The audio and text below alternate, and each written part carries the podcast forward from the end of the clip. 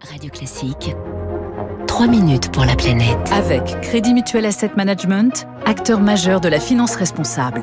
À 6h54, 3 minutes pour la planète avec vous, Baptiste Gabory. Bonjour Baptiste. Bonjour François, bonjour à tous. Les autochtones brésiliens l'appellent déjà le jugement du siècle. La Cour suprême du Brésil a repris hier l'examen d'un jugement sur le droit des indigènes à disposer de leurs terres ancestrales.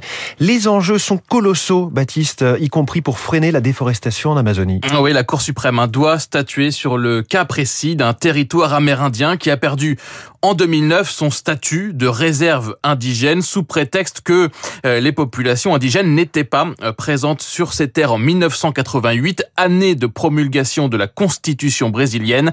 Explication donc de ce jugement attendu de la Cour suprême avec François-Michel Letourneau, directeur de recherche au CNRS, spécialiste du Brésil. Alors la thèse du gouvernement actuel est que il faut que les Amérindiens aient été présents sur le territoire qu'ils revendiquent au moins à la date de la Constitution de 1988 pour pouvoir bénéficier des garanties de cette Constitution. Et ce que la Cour suprême a jugé, c'est justement ça. Est-ce que oui, il fallait que ces gens-là soient présents sur leur terre et donc s'ils ont été expulsés avant, ben, tant pis pour eux. Ou alors, comme ce sont bien leurs territoires traditionnels, ils peuvent les obtenir aujourd'hui, indépendamment du fait qu'ils les aient physiquement occupés à la date de la Constitution ou pas. Le problème, hein, c'est que de nombreuses tribus ont été déplacées euh, manu militari, notamment durant la dictature militaire brésilienne jusqu'en 1985.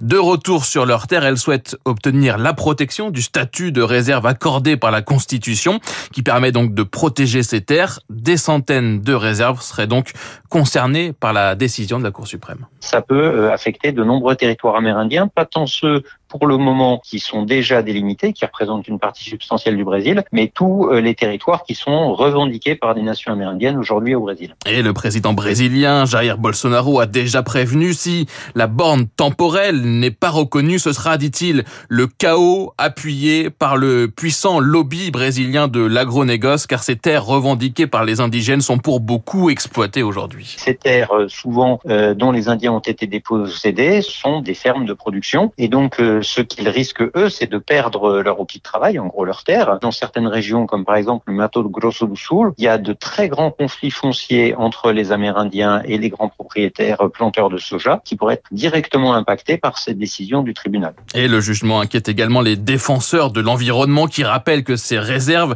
permettent de protéger la forêt brésilienne, la forêt amazonienne. Des réserves actuelles pourraient aussi faire l'objet de litiges avec l'incapacité pour les Amérindiens de prouver qu'ils étaient était bien présent en 1988. Erika Berenger est brésilienne, chercheuse à l'université d'Oxford en Angleterre, spécialiste de l'Amazonie.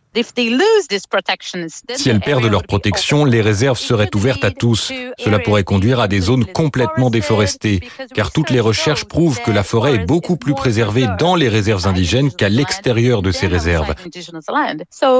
Donc ce jugement pourrait avoir un impact énorme sur l'environnement et sur le mode de vie de nombreuses communautés indigènes. Un chiffre pour terminer, François. En un an, la forêt amazonienne a encore perdu près de 10 000 km. Merci beaucoup, Baptiste Gabory. C'était